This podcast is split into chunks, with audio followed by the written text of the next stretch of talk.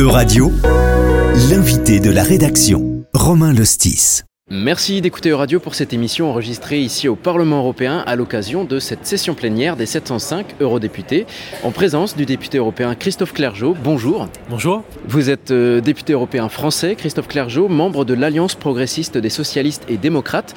Et pour votre groupe, vous vous êtes tout particulièrement investi sur un texte législatif. C'est la révision du règlement sur euh, les OGM, donc un règlement sur les NGT cette fois, les, les nouveaux euh, OGM, aussi appelés ainsi. Est-ce que vous pouvez nous rappeler en quoi consiste ces nouvelles technologies, ces NGT Alors, ce que défendent les scientifiques hein, et ceux qui développent des nouveaux produits, des nouvelles semences, c'est qu'on peut avoir des technologies génétiques plus simples que les OGM précédents et qui peuvent améliorer les qualités des plantes à la fois pour leur productivité, pour résister au stress hydrique, donc mieux résister au manque d'eau. Moi, je suis un, socialiste, donc euh, je suis ouvert à la science et à l'innovation. Mais mon point de départ, c'est que quand on veut mettre une nouvelle technologie sur le marché, il faut toujours être prudent. Par exemple, vous dites que c'est des technologies qui se disent plus simples, c'est-à-dire plus simple à produire On a des nouveaux outils scientifiques qui permettent d'intervenir dans le génome. Vous avez peut-être entendu parler de CRISPR-Cas9, les ciseaux génétiques. Quand on vient au cœur du génome enlever un gène, même si c'est des technologies très précises, euh, on intervient au cœur du vivant, on laisse des traces et il peut y avoir des risques associés à ces technologies-là. Donc soyons ouverts à la science, mais soyons prudents et évaluons, regardons précisément ce qui se passe, produit par produit, avant de le mettre sur le marché pour protéger l'avenir. Les décisions que nous prenons aujourd'hui, elles impliquent ce que sera le monde de demain dans 5 ans, 10 ans, 20 ans. Alors justement, vous parlez de, risques. Est-ce qu'on connaît déjà de potentiels risques qui pourraient euh, être liés à la massification de, ces usages de NGT le, génome, personne ne sait très bien comment ça fonctionne encore aujourd'hui. La science a beaucoup progressé. Mais ce que l'on sait, c'est que le génome d'une plante comme de l'humain, c'est un écosystème. Quand on change quelque chose quelque part, on peut changer la manière dont ça fonctionne globalement. Ne pas penser qu'on peut changer quelque chose sans toucher au reste et trouver ensuite des effets euh, inattendus. Et puis la deuxième chose, c'est qu'on nous dit que dans un champ de blé, il y a un million de modifications génétiques et donc on peut en prendre une et la généraliser. Mais si on prend une nouvelle variété de blé et qu'on la met sur des dizaines de milliers d'hectares, eh on change la biodiversité, il y a des interactions différentes avec les autres espèces végétales, avec les insectes, et ça aussi il faut le regarder. Il y a toujours des conséquences quand on modifie l'équilibre du vivant. Alors dans ce contexte, la Commission européenne a donc proposé une révision du règlement sur les OGM pour l'adapter au NGT. Concrètement, que, contiendrait cette, que contient cette proposition législative?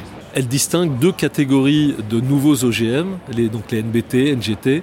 Euh, les plus simples qui seraient quasiment exonérés de toute traçabilité, de toute information du consommateur et de toute évaluation, et les plus compliqués qui, eux, seraient évalués un peu comme les OGM actuels.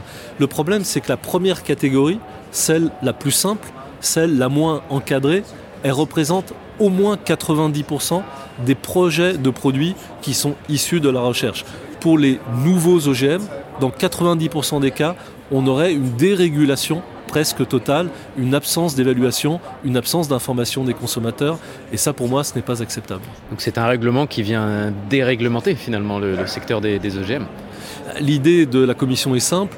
Euh, une plante NBT, nouveaux OGM, c'est la même chose qu'une plante conventionnelle. Moi, je ne suis pas sûr de ça. Je préfère être prudent. Et être prudent, ça veut dire évaluer les risques. Et être prudent, ça veut dire informer les consommateurs et permettre à tous les secteurs agricoles qui veulent rester non OGM de ne pas se voir imposer les nouveaux OGM.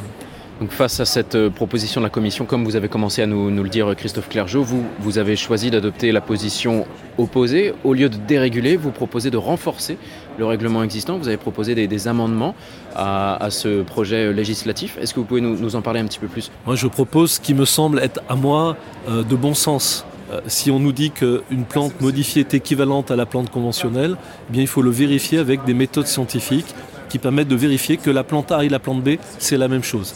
La deuxième étape, c'est qu'il faut regarder les risques pour la santé, les risques pour l'environnement, avant de les mettre sur le marché.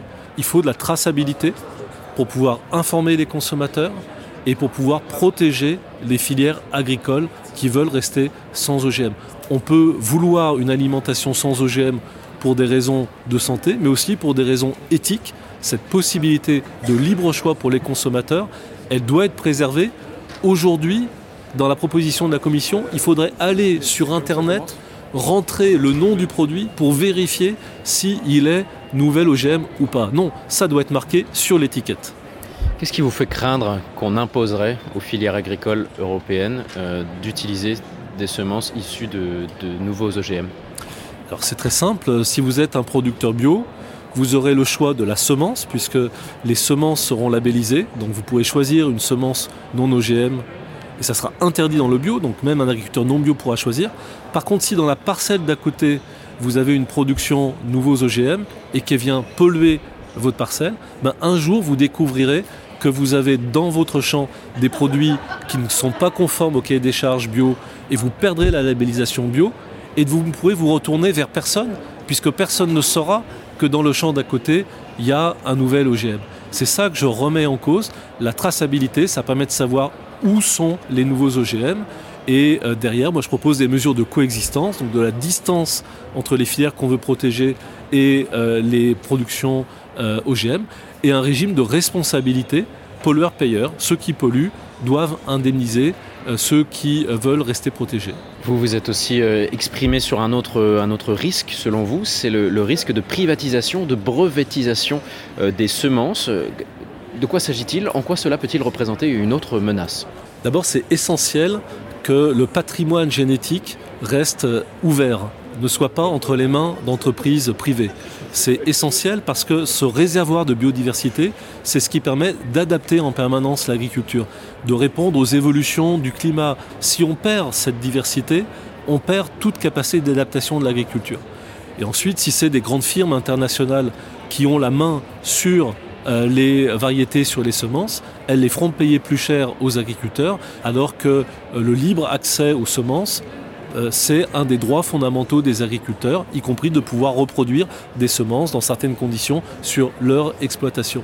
Et aujourd'hui, avec les nouveaux OGM, si vous avez un brevet sur la technologie qui permet de les produire, ce brevet s'applique aussi sur la variété que vous allez créer. C'est ce système un peu de cascade euh, brevet sur la technologie, brevet sur le produit qui en est issu, qu'il faut arrêter, qu'il faut stopper, qu'il faut remettre en cause. Qui produit ces OGM Qui produit ces technologies aujourd'hui en Europe? Alors ce sont euh, majoritairement deux grands groupes.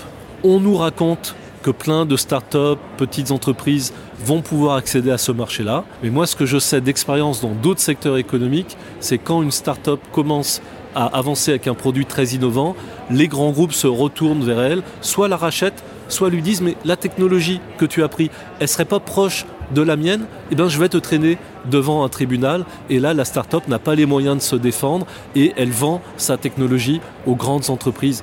Donc cette idée que ce serait un champ pour des PME ou des start-up de prospérité est une idée fausse. Toute l'histoire nous montre le contraire, que euh, la brevetabilité, les brevets, ça amène une concentration des marchés. Que ce soit euh, Bayer qui a racheté Monsanto ou Syngenta, ils ont montré que ce qu'ils cherchaient, c'était vendre massivement des produits aux agriculteurs et contrôler les fournitures au monde agricole, quel que soit euh, les modalités. Ce sont des groupes sans foi ni loi, donc moi je ne veux pas leur donner la main. Et ce sujet de la brevetabilité, il n'est pas dans le texte. La Commission dit on va faire une étude pour 2026. Donc moi je ne suis pas d'accord pour adopter une loi qui met sous le tapis un des sujets essentiels, qui est ce sujet euh, des brevets et euh, de la protection de l'accès aux vivants. Cette loi serait potentiellement adoptée quand? Ce nouveau règlement européen? En tant que député, on me met une pression considérable pour aller très vite. On nous impose au sein du Parlement un agenda qu'on n'a quasiment jamais connu. Pourquoi? Je ne comprends pas. Quels sont euh, les acteurs qui font pression? Qui Là, vous parlez de la Commission européenne? Je ne vais pas jeter l'anathème à tel à tel. Je constate qu'on va beaucoup plus vite que sur d'autres textes, qu'il y a une volonté que cette loi elle soit définitivement adoptée avant la fin du mandat et qu'on va à marche forcée, alors qu'il y a beaucoup de zones d'ombre dans le texte, euh, alors que pour faire une bonne loi, il faut quand même prendre le temps de travailler correctement. Bon, en tout cas, moi je vous dis un, très grand merci euh, Christophe Clergeau pour avoir partagé votre analyse de, de ce texte euh, sur les, les, nouveaux OGM et autres technologies génomiques. Un grand merci à toutes et à tous pour votre attention. Merci à vous. Euradio vous a présenté l'invité de la rédaction. Retrouvez les podcasts de la rédaction dès maintenant sur euradio.fr.